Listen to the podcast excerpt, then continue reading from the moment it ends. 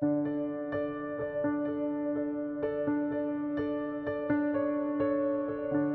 heiße dich herzlich zum Podcast Alles im Buddha willkommen. Dein Podcast für Gesundheit, Wohlbefinden und Entspannungstechniken. Ich heiße Olivia und ich möchte heute gerne eine Geschichte mit dir teilen. Da geht es um das Thema Perfektionismus und ja auch Bewertung. Diese Geschichte habe ich damals äh, in meiner Kur bekommen. Keine Ahnung, warum man gerade mir diese Geschichte gegeben hat.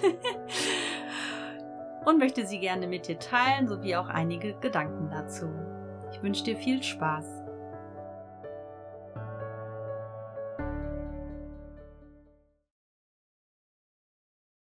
Nachdem wir 1983 Land für unser Kloster gekauft hatten, waren wir völlig pleite und steckten bis zum Hals in Schulden. Auf dem Grundstück selbst stand kein einziges Haus, nicht einmal ein Schuppen, in jenen ersten Wochen schliefen wir auf alten Türen, die wir billig auf den Schubabladeplatz erstanden hatten. Mit untergelegten Backsteinen wurden diese Türen zu Betten, wobei wir als Mönche eines Waldklosters natürlich auf Matratzen verzichteten. Wir waren arme Mönche, aber wir brauchten ein Dach über dem Kopf. Bauarbeiter konnten wir uns nicht leisten.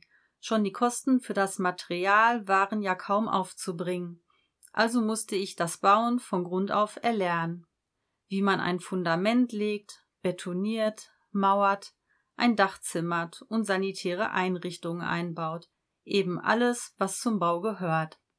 Mein bürgerliches Leben als Physiker und Lehrer hatten mich nicht darauf vorbereitet, mit den Händen zu arbeiten. Doch im Verlauf einiger weniger Jahre wurde ich zu einem recht geschickten Bauarbeiter. Der Anfang war also außerordentlich mühsam. Dem Außenstehenden mag Maurerarbeit leicht erscheinen. Man pappt etwas Mörtel auf den Stein, setzt ihn an seine Stelle und klopft ihn ein bisschen fest. Wenn ich aber leicht auf eine Ecke schlug, um eine ebene Oberfläche zu erhalten, stieg eine andere Ecke nach oben. Kaum hatte ich diese auch festgeklopft, tanzte auf einmal der ganze Stein aus der Reihe. Behutsam brachte ich ihn also wieder in die richtige Position um gleich danach festzustellen, dass die erste Ecke schon wieder hochragte. Es war zum Verzweifeln. Als Mönch verfügte ich über so viel Geduld und Zeit, wie ich brauchte. Ich gab mir also große Mühe, jeden Backstein perfekt einzupassen, ganz gleich wie viel Zeit ich dafür benötigte. Und irgendwann war die erste Backsteinmauer meines Lebens fertiggestellt. Voller Stolz trat ich einen Schritt zurück, um mein Werk zu begutachten. Erst da fiel mir auf, das durfte doch nicht wahr sein, dass zwei Backsteine das Regelmaß störten. Alle anderen Steine waren ordentlich zusammengesetzt worden, aber diese zwei saßen ganz schief in der Mauer. Ein grauenvoller Anblick. Zwei Steine hatten mir die ganze Mauer versaut. Der Zementmörtel war inzwischen fest geworden, also konnte ich diese Steine nicht einfach herausziehen und ersetzen. Ich ging zu meinem Abt und fragte, ob ich die Mauer niederreißen oder in die Luft jagen und neu anfangen dürfte. Nein, erwiderte der Abt, die Mauer bleibt so, wie sie ist. Als ich die ersten Besucher durch unser neues Kloster führte, vermied ich es stets, mit ihnen an dieser Mauer vorbeizugehen. Ich hasste den Gedanken, dass jemand dieses Stümperwerk sehen könnte. Etwa drei oder vier Monate später wanderte ich mit einem Gast über unser Terrain. Plötzlich fiel sein Blick auf meine Schandmauer. Das ist aber eine schöne Mauer, bemerkte er ganz nebenbei. Sir, erwiderte ich, haben Sie etwa Ihre Brille im Auto vergessen oder einen Sehfehler? Fallen Ihnen die zwei schief eingesetzten Backsteine nicht auf, die die ganze Mauer verschandeln? Seine nächsten Worte veränderten meine Einstellung zur Mauer und zu mir selbst und zu vielen Aspekten des Lebens. Ja, sagte er, ich sehe die beiden mangelhaft ausgerichteten Backsteine, aber ich sehe auch 998 gut eingesetzte Steine.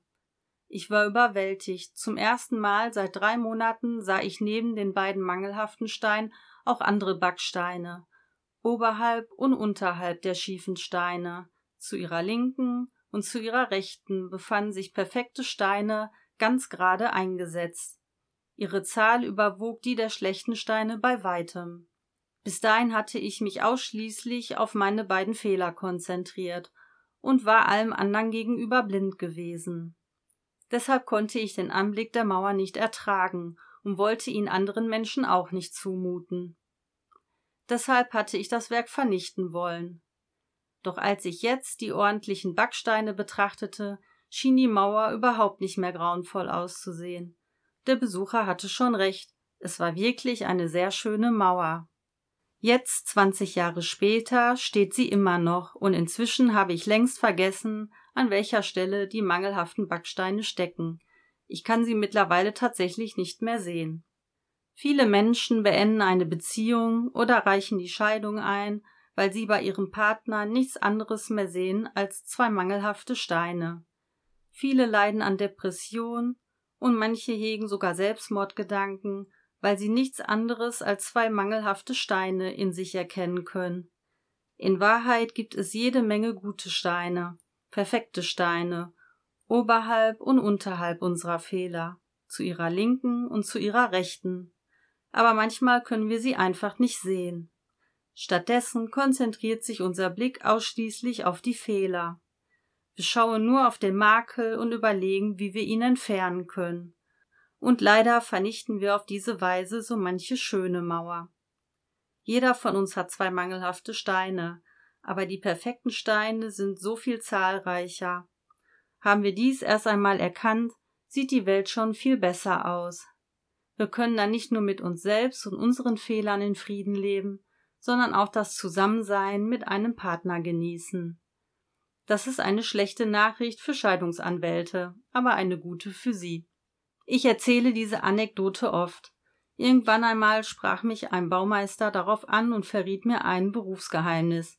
Wir machen bei der Arbeit immer wieder mal Fehler, sagte er, aber unsere Kunden erklären wir, dass es sich dabei um eine besondere Eigenheit handelt, wodurch sich dieses Haus von den anderen in der Nachbarschaft unterscheidet, und dafür berechnen wir dann ein paar tausend Dollar extra. Manche besondere Eigenheit an ihrem Haus galt wahrscheinlich auch ursprünglich als Fehler. Doch was sie in sich selbst, an ihrem Partner oder überhaupt am Dasein als Makel betrachtet haben, kann sich zu einer besonderen Eigenheit wandeln, die ihr Leben bereichert. Sie sollten nur endlich aufhören, sich ausschließlich auf die negativen Aspekte zu konzentrieren. Geschichte zu Ende. Vielleicht hast du dich ja auch in der Geschichte wiedergefunden auch wenn du kein Maurer bist. wenn du dich auch als Perfektionist ansiehst, kann ich nur sagen, schau dir zwischendurch einfach mal die ganze Mauer an und denk einfach mal hin und wieder an diese Geschichte. Perfektionismus ist ja auch gar nicht negativ, kann aber unter Umständen halt ziemlich viel Kraft kosten. Es kommt einem vielleicht in manchen Lebensbereichen zugute, zum Beispiel vielleicht im Job, wenn man einen Job hat, in dem man sehr exakt arbeiten muss. Und da kann ich als Programmierer auch als eigene Erfahrung sprechen. Da ist es schon äh, ganz gut. Aber in manchen privaten Bereichen kann es halt auch hinderlich sein und ja schon ziemlich anstrengend. Also frag dich einfach mal, wie viel es dich kostet und ob es überhaupt nötig ist. Gerade uns selbst gegenüber sind wir oft so hart und gerade Frauen sind auch so kritisch, schon allein wenn sie vorm Spiegel stehen und man guckt dann immer die ganze Zeit auf die eine Körperstelle, die einem halt nicht passt, wo vielleicht da ein Röllchen zu viel ist oder da eine Delle zu viel oder was auch immer. Und die ganzen 95 Prozent des Körpers, die total gelungen und schön sind, dafür haben wir dann irgendwie nicht so das richtige Auge. Da würde ich mir manchmal wünschen, wir hätten da ein bisschen mehr von den Männern weg. Ich meine, auch Männer sind eitel und pingelig. Aber so die Einstellung von den ein oder anderen Mann wird uns da auch schon gut tun, dass wir einfach vorm Spiegel stehen und denken, Jackpot, die Natur hätte es nicht besser machen können. und da würde uns auch ein bisschen mehr Gelassenheit und Akzeptanz mit uns selbst gut tun. Also schau einfach mal, wo du besonders bemüht bist, immer genau einen Stein auf den anderen zu setzen. Und vor allem warum. Wie gesagt, es gibt Bereiche, da ist das wichtig, die sind jetzt mal außen vor. Aber vielleicht ist es auch Anerkennung von Mitmenschen für die perfekte Gastgeberin oder die perfekte Kollegin, die perfekte Freundin oder was auch immer. Denn zu glauben, Perfektionismus macht vielleicht unangreifbar, weil es nicht zu kritisieren gibt, ist definitiv ein Irrglaube. Denn es gibt genauso Menschen, die lieben das Chaos und finden nichts schlimmer, als dass etwas ganz exakt und perfekt ist. Also kann man es sowieso nie allen recht machen. Deshalb frage dich einfach mal, wie willst du dich fühlen? Wenn du dich super fühlst, ist alles in bester Ordnung. Falls es dir häufig etwas zu anstrengend ist, dann schau für dich einfach mal, wo ein wenig Lockerheit und ja, wo man nicht so akribisch sein muss vielleicht. Ich meine, was kann schon schlimmstenfalls passieren? Ich weiß selber, dass das nicht so ganz einfach ist. Bei mir ist es auch die Ordnung. Das heißt nicht, dass man bei mir immer vom Boden essen kann, aber ich liebe es halt sehr ordentlich. Solange man allein lebt, funktioniert das ganz gut, ist aber jetzt auch nicht so das angestrebte Ziel, dass man für immer alleine wohnen möchte unbedingt. Und ähm, ja, das sind dann halt schon Kleinigkeiten, ne? Dann steht da plötzlich eine leere Klorolle im Badezimmer und dann fange ich schon an, langsam Pilze zu kriegen. Und bei anderen ist es die Zahnpastatube, der offene Klodeckel oder halt irgendwas ganz anderes. Aber letztendlich, mein Gott, was, was kann schlimmstenfalls passieren? Klar ist es kein Problem, die wegzuräumen. Aber gerade wenn das vielleicht darum geht, was andere denken könnten, wird es vermutlich nicht passieren, dass jetzt eine Freundin zu mir kommt, auf Toilette geht und sich denkt, mein Gott, dass ich mich in der Olivia so täuschen konnte. Die hat ja ihr Leben gar nicht im Griff. Jetzt liegt hier schon so eine Klorolle rum. Den Kontakt muss ich abbrechen. es soll hier auch gar nicht darum gehen, dass Perfektionismus negativ zu bewerten ist. Es geht einfach darum, sich das Leben vielleicht ein wenig einfacher zu machen und ein bisschen entspannter. Er sollte dich halt nur nicht davon abhalten, dass du dich halt gut fühlst oder dich davon abhalten, neue Dinge anzufangen, ein neues Hobby, eine neue Sprache oder ein neues Musikinstrument oder was anderes, was dir super viel Freude bereiten würde und dein Herz höher springen lassen würde. Du es aber nicht machst, weil du denkst, ah, vielleicht könnte ich blöd dastehen, wenn ich die Sprache noch nicht perfekt beherrsche. Ähm, dann denkt derjenige, weiß ich nicht, was erzählt die denn hier für ein Quatsch, ne? wenn du, weil ich Italienisch lernst, so ein bisschen Italien oder hier äh, in meinem italienischen Restaurant und denkst du, ne, ich versuche es erst gar nicht, weil wer weiß, was die von mir denken, wenn ich es nicht perfekt kann. Ne? Oder du zum Beispiel ein neues Musikinstrument äh, lernen möchtest und vielleicht auch Bedenken hast, dass du später irgendwie negatives Feedback äh, bekommst und es dann gar nicht erst beginnst zu lernen. Ne? obwohl es vielleicht das ist, was du schon immer mal machen wolltest. Also ich bin dabei, Dudelsackspiel zu lernen. auch nicht so weit verbreitet. Und man glaubt gar nicht, wie lange dieser Lernprozess dauert. Und ich bin nicht der geduldigste Mensch. Wie gesagt, das hatte wahrscheinlich einen Grund, dass man mir damals diese Geschichte in die Hand gedrückt hat. Bevor ich angefangen hatte, das zu lernen, kann ich mich erinnern, war ich auf einer Veranstaltung mit verschiedenen Wettbewerben und unter anderem gab es da einen Wettbewerb für Solo-Dudelsackspieler Anfänger. Das heißt, jeder trägt ein Lied vor und das wird dann bewertet. Und da stand damals ein etwas älterer Mann, also wahrscheinlich so in meinem Alter, vielleicht ein bisschen älter und hat sich auch total oft verspielt und man hat ihn einfach angesehen, wie nervös er war und es wurde halt immer schlimmer. Und Dudelsackspieler spielen halt alles auswendig also man wird offiziell bei offiziellen Veranstaltungen nicht sehen, dass da jemand erstmal seinen Notenständer ausklappt, sich seine Noten da drauflegt und dann fängt er an, Dudelsack zu spielen. Und der tat mir in dem Moment einfach so leid. Und dann dachte ich wirklich nur, das ist ja total der Horror. Dass, wenn ich da später mal stehe und dann spielen muss und ich verspiele mich so oft, oh mein Gott, schlimmer geht's eigentlich kaum letztendlich ist eigentlich nichts passiert. Die Leute haben ihm trotzdem äh, applaudiert, weil einfach jeder einen Respekt davor, denke ich, hat, dass sich jemand einfach da hinstellt und das auch einfach macht.